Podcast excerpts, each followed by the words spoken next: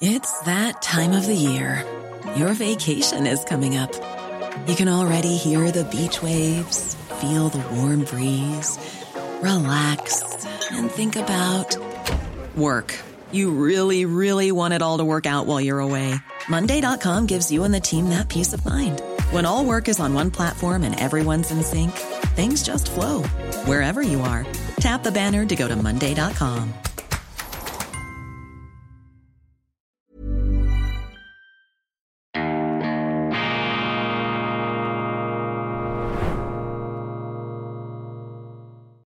Grüezi miteinander, ganz herzlich willkommen und einen wunderschönen, beschwingten guten Morgen, meine sehr verehrten Damen und Herren, liebe Freunde, vor allem in Deutschland und in Österreich. Ich darf Sie begrüßen zur internationalen Ausgabe von Weltwoche Daily, die andere Sicht, unabhängig, kritisch, gut gelaunt, am Donnerstag, dem 15. Februar 2024. Melden Sie sich unbedingt noch an.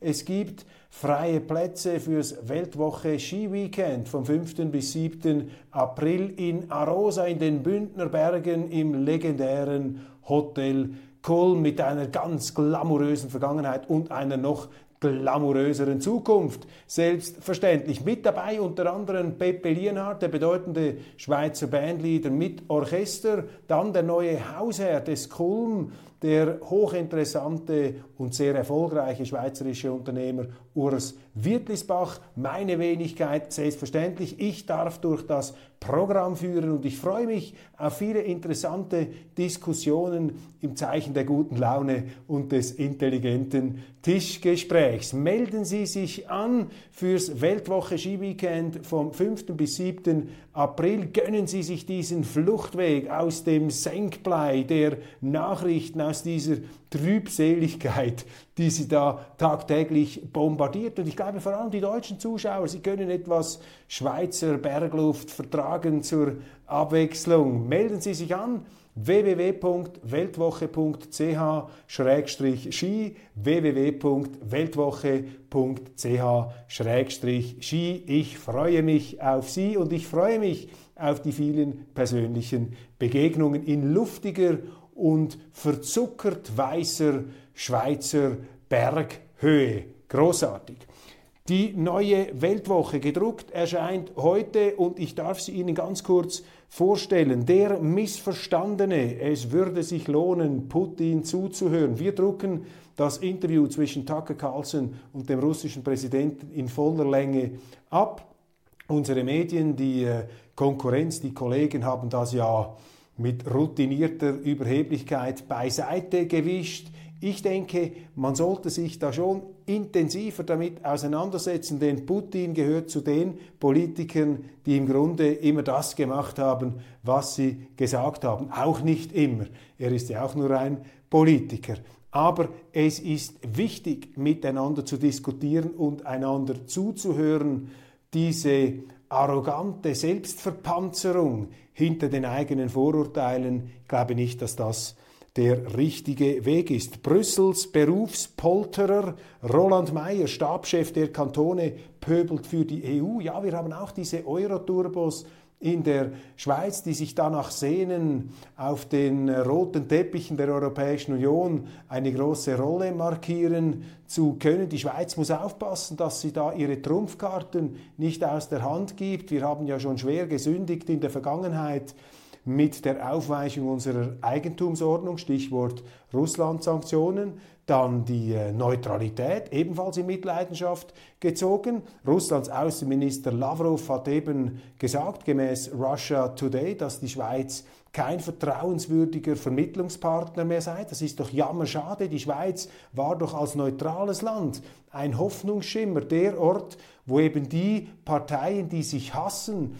wieder miteinander ins Gespräch, vielleicht sogar wieder Freunde werden konnten. Das war die Schweiz, aber wir haben uns eben auch da hineinziehen lassen in diese Konfrontationsstellung gegenüber Russland. Die Schweiz macht leider auch mit am Wirtschaftskrieg gegen Putin und äh, man hat da einfach nicht die Kraft gehabt, an den eigenen Traditionen festzuhalten. Und dieser Roland Mayer hier, Stabschef der Kantone, der gehört nun zu jenen Politikern in der Schweiz, die auch möchten, dass die Eidgenossenschaft sich immer näher an die EU und enger anbinden lässt. Da bin ich natürlich äh, strikt dagegen. Israels Politik bedroht Juden weltweit. Der Historiker Moshe Zimmermann aus Jerusalem über den verhängnisvollen Gazakrieg. Ein wichtiges Interview, das da Pierre Heumann geführt hat über ein Thema, das äh, vor allem auch die Freunde Israels beunruhigen muss, denn die Israelis, sie schaden sich selber, sie schaden damit natürlich auch der jüdischen Diaspora und sie schaden dem Westen, der da als doppelmoralisch und heuchlerisch ähm, wahrgenommen wird, zu Recht wahrgenommen wird, denn den Chinesen und den Russen droht man sofort mit den internationalen Kriegsgerichten, während man da im Nahen Osten beim eigenen Alliierten beide Augen zuzudrücken scheint. Physiker der Zuversicht Gerd Gantefeur zerlegt die Endzeitszenarien der grünen Alarmisten und Henrik M. Broder Deutschlands Volksgerichte der Wokeness hier das Titelbild mit dem missverstandenen langjährige Weltwoche.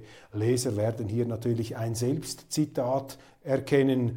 Just am Tag des Einmarsches der russischen Truppen haben wir schon einmal so getitelt, der missverstandene Putins Krieg um Russlands Seele. Das wurde uns dann fürchterlich um die Ohren geschlagen. Warum eigentlich? Hochinteressant in Zeiten, wo eben Missionare und Kreuzzügler den Ton angeben wollen, wo sie andere bekehren möchten und alle, die nicht einsteigen in diese gängigen Schwarz-Weiß-Schablonen, die werden dann geworfen auf den scheiternden Scheiterhaufen der Political Correctness, wenn sie da eben nicht mitmachen wenn sie sich die Freiheit herausnehmen, weiterhin differenziert und vielseitig zu denken, eine Meinungsvielfalt aufrechtzuerhalten, dann wird auf sie fürchterlich eingeknüppelt. Das sagt natürlich mehr über die aus, die so reagieren, als über die, auf die reagiert wird. Hochinteressant, der Missverstandene. Dann auch dabei können Sie mit der Weltwoche jetzt am Kiosk oder im Abo auch zugeschickt bekommen unsere Spezialbeilage Weltwoche Grün. Hier das Titelbild, da beschäftigen wir uns sechsmal im Jahr sehr fundiert mit vielen Wissenschaftlern mit Umweltthemen, aber eben nicht aus sozialistischer Sicht, sondern, wenn man so will, aus liberaler marktwirtschaftlicher Sicht.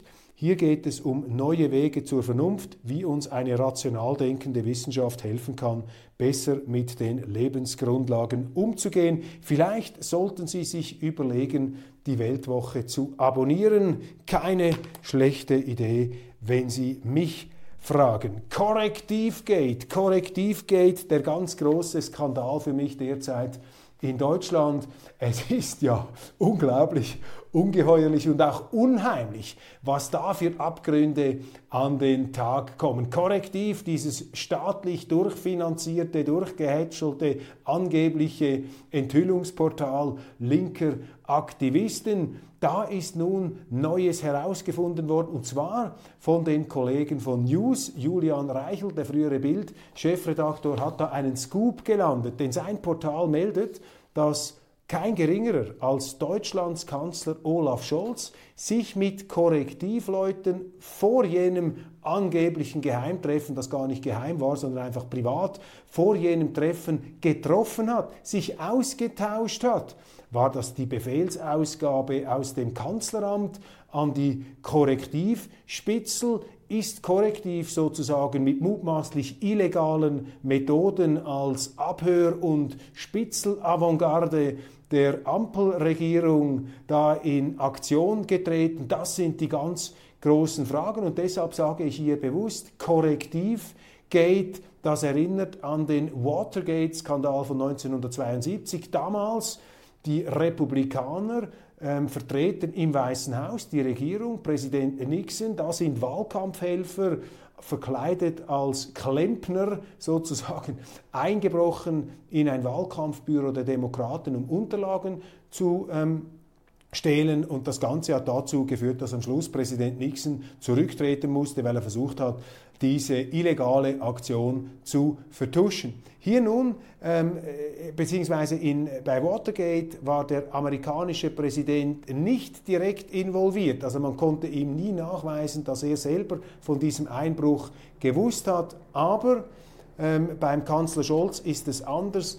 Er saß nun offensichtlich mit diesen Korrektivleuten zusammen, was doch ähm, Fragen aufwirft bzw. Abgründe öffnet. Und das ist nun sehr interessant zu beobachten, ob die deutschen Medien auf diese Enthüllungen von News einsteigen werden. Wenn sie das tun, bekommt der Kanzler ein Problem. Wenn sie das nicht tun, dann bekommen die Medien ein Problem, weil dann machen sie sich natürlich mitschuldig an der Vertuschung einer aus meiner Sicht ziemlich skandalösen Verstrickung. Bravo an die Kollegen von News, hochinteressant, korrektiv geht und Sie sehen einmal mehr, glauben Sie nichts, was in so einem medialen Getöse ähm, alles behauptet wird. Und der Skandal, meine Damen und Herren, wenn ich das noch herausstreichen darf, liegt natürlich darin, dass eine Regierung sich eines angeblich unabhängigen journalistischen Portals bedient, um dann mit illegalen Methoden und Fake News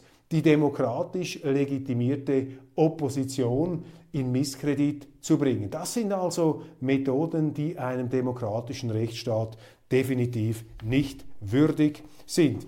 Politischer Aschermittwoch, das ist ja eine interessante Tradition in Deutschland. In der Schweiz haben wir das so nicht, kommt aus Bayern. Ich habe das nachgelesen. Ursprünglich waren das ähm, Bauernkundgebungen, sozusagen Standpauken, die man da in Festzelten gehalten hat an die Adresse der Regierenden. Das ist dann dermaßen populär geworden, dass sich äh, die CSU äh, das äh, offenbar auch dann äh, zu eigen gemacht hat und jetzt auch viele andere Parteien nutzen diesen politischen Aschermittwoch für solche Standortbestimmungen im jetzt etwas äh, polternden, im etwas äh, volkstümlichen Stil, könnte man sagen, aber ein zweifellos interessanter Anlass. Den Ton gibt da natürlich an und setzt die CSU mit ihrem Ministerpräsidenten und Obmann Markus Söder seine wichtigsten Botschaften. Söder an die Ampel. A lot can happen in three years, like a chatbot may be your new best friend. But what won't change? Needing health insurance. United Healthcare Tri Term Medical Plans, underwritten by Golden Rule Insurance Company, offer flexible, budget friendly coverage that lasts nearly three years in some states. Learn more at uh1.com. Hey, it's Ryan Reynolds, and I'm here with Keith, co star of my upcoming film, If, only in theaters, May 17th. Do you want to tell people the big news? All right, I'll do it. Sign up now and you'll get unlimited for $15 a month in six months of Paramount Plus Essential Plan on us. Mintmobile.com slash switch. Upfront payment of $45 equivalent to $15 per month. Unlimited over 40 gigabytes per month. Face lower speeds. Videos at 480p. Active Mint customers by 531.24 get six months of Paramount Plus Essential Plan. Auto renews after six months. Offer ends May 31st, 2024. Separate Paramount Plus registration required. Terms and conditions apply if rated PG. Ihr hattet eure Chance, das hat er, Entschuldigung, in Passau so durchgegeben. Wir als CSU wollen keine Grünen in der nächsten Bundesregierung, kein Schwarz-Grün, sagte der bayerische Ministerpräsident beim politischen Aschermittwoch in Passau. Die Grünen seien nicht regierungsfähig und interessant. Mit seiner klaren Absage an Schwarz-Grün hat er da auch eine Spitze gesetzt gegen den CDU-Vorsitzenden Friedrich Merz, der, wie Sie wissen, das ja kürzlich als ähm, valable Möglichkeit in die Runde geworfen hattet. Weitere Zitate von Söder an die Ampel. Ihr hattet eure Chance, es ist vorbei, macht den Weg frei, es braucht Neuwahlen, die Ampel muss weg. Lob gab es für den äh, stellvertretenden Ministerpräsidenten Aiwanger von den Freien Wählern, aber er solle mehr arbeiten und weniger demonstrieren, meinte Söder. Ja, da werden sich die Wähler, der, da werden sich die Wähler der Freien Wähler gefragt haben, ja, wenn ihr eine bessere Politik machen würdet, dann müssten wir auch weniger demonstrieren. Dann die erwarteten und üblichen Angriffe vor allem gegen die AfD. Interessant, weniger als Nazis werden sie betitelt, sondern die AfD ist die fünfte Kolonne Moskaus, sagte Söder. Die wirklich vaterlandslosen Gesellen, das erinnert ja an Bismarck, die hocken bei denen. Und äh, Höcke ist der Putin-Pudel Nummer eins. Gute Reise nach Moskau, Herr Höcke, Ade, Servus und gut bei. Der CSU-Generalsekretär Martin Huber legte dann noch einen drauf. Rechtsextreme in der AfD sind so häufig wie Sandkörner in der Wüste. Der SPD-Vorsitzende Lars Klingbeil griff die AfD ebenfalls scharf an. Er sagte in Wilshofen, wer meint, AfD wählen zu müssen, aus Protest gegen die Regierung der irrt. Rechtsextreme zu wählen ist niemals eine Lösung eines demokratischen Problems. Kommt zu unseren Veranstaltungen, meckert mit uns, seid frustriert, geht mit uns in den Dialog, aber wählt keine Nazis. Meine Damen und Herren, was immer man über diese AfD denken mag, sie ist zweifellos ein Stofflieferant und belebender Faktor in der deutschen Innenpolitik. Wenn ein SPD-Vorsitzender sagt, streitet lieber mit uns, dann sehe ich darin einen Fortschritt. Dann fängt eine Auseinandersetzung an. Und das ist erfreulich. Die AfD, man mag sie ablehnen, die AfD ist eine Partei, die ganz klar eine demokratische Bereicherung in Deutschland verkörpert. Das sehen Sie eben daran, dass Sie jetzt sogar an einem politischen Aschermittwoch echte Auseinandersetzungen haben. Die AfD sollte übrigens Copyright verlangen ähm, bei den anderen Parteien dafür, wie oft sie immer erwähnt werden, beziehungsweise wie sich die anderen versuchen, auf Kosten der AfD gewissermaßen gesund zu stoßen. Europawahl in knapp vier Monaten, am 9. Juni soll das stattfinden. Die Grünen wollten auch einen Aschermittwoch machen, aber der musste abgesagt werden, weil sie Angst hatten, dass es zu viele ähm, Bauernproteste geben würde. Phänomenales Amerika titelt die Tageszeitung Die Welt. Aufschwung trotz Krise. Ja, meine Damen und Herren, die Amerikaner machen es eben schlauer als die Deutschen. Sie benutzen die Kriege, um reicher zu werden, während andere ärmer werden. Und da fragt man sich natürlich, wessen Interessen Bundeskanzler Scholz vertritt, wenn er sich jetzt von Joe Biden sozusagen hoch heilig, hoch feierlich da die Verantwortung für die Ukraine-Hilfe übertragen lässt, für eine Hilfe in einer militärischen Situation, die immer aussichtsloser wird. Und Putin hat ja da angeregt, man solle verhandeln. Übrigens, die Neue Zürcher Zeitung in der Schweiz hat gesagt, Verhandlungen seien keine Lösung. Also nun schon Schweizer Zeitungen, altehrwürdige im Hofreiter Modus im Strack-Zimmermann-Gruf, sie blasen zur militärischen Totalkonfrontation. Phänomenales Amerika, dort hohe Zinsen, Immobiliencrash, Bankenturbulenzen, globale Konflikte, an der US-Wirtschaft perlt das alles ab. Das hat natürlich auch damit zu tun, dass die Amerikaner, ja, ob es einem passt oder nicht, sehr, sehr tüchtig sind und sie nützen natürlich ihre globale hegemoniale Stimmung. Deutschland braucht endlich einen Kurswechsel, fordert endlich, möchten einige hinzufügen, die Frankfurter Allgemeine Zeitung, Heike Göbel, es brauche da eine Rückkehr zur marktwirtschaftlichen Richtung. Finanzminister Lindner wird in der Frankfurter Allgemeinen als der kranke Mann der Koalition bezeichnet. Selbst im Hausland holen ihn seine Probleme ein. Bei vielen verdichtet sich der Verdacht zu gewogen und für zu leicht befunden. Nukleare Abschreckung, das ist noch sehr interessant. Dinge können außer Kontrolle geraten, warnt ein Experte auf äh, die neuesten Planspiele. Laut Katharina Barley, Europapolitikerin der SPD, muss über eine gemeinsame europäische Atombombe nachgedacht werden. Es ist ja nicht verboten, die eigene Verteidigungsfähigkeit wieder zum Thema zu machen. Aber diesen Debatten haftet jetzt auch wieder etwas Hühnerhaufenmäßiges ab, äh, an, etwas Hühnerhaufenhaftes, sprunghaft. Man springt gleichsam zur Atombombe, zu diesen ja, emotional extrem aufgeladenen Begriffen. Das zeigt Ihnen einfach, was für eine rasende und ratlose Kopflosigkeit in der äh, Politik derzeit ähm, vorhanden ist. Grüne sagen ihren politischen Aschermittwoch in Biberach ab, eben wegen massiver Proteste der Landwirte und Politiker von Grünen, FDP und Union befürchten, dass die AfD sicherheitsrelevante Informationen an Russland weitergeben könnte unter anderem Frau Strack-Zimmermann hat gesagt, man dürfe dann an AfD-Abgeordnete gewisse Informationen im nationalen Interesse in den Ausschüssen nicht weiterleiten. Das ist jetzt auch wieder billigste Stimmungsmache gegen die Opposition. Man versucht hier also, sie quasi in den,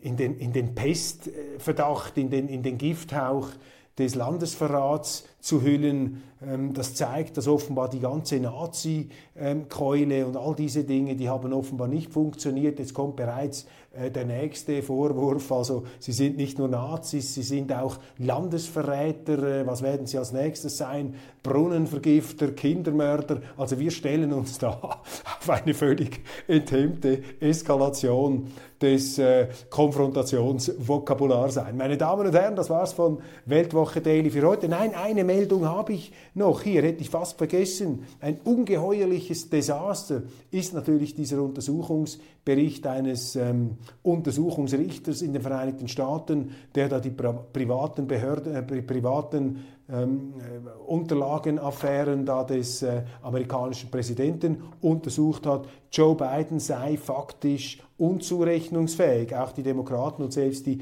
New York Times machen sich Gedanken über einen Ersatz. Harris wird kaum in Frage kommen. Die Kamala, die Vizepräsidentin, betritt Michelle Obama die Arena. Genannt werden verschiedene, verschiedene Gouverneure. Jedenfalls haben die Demokraten höchstens Zeit bis zum 19.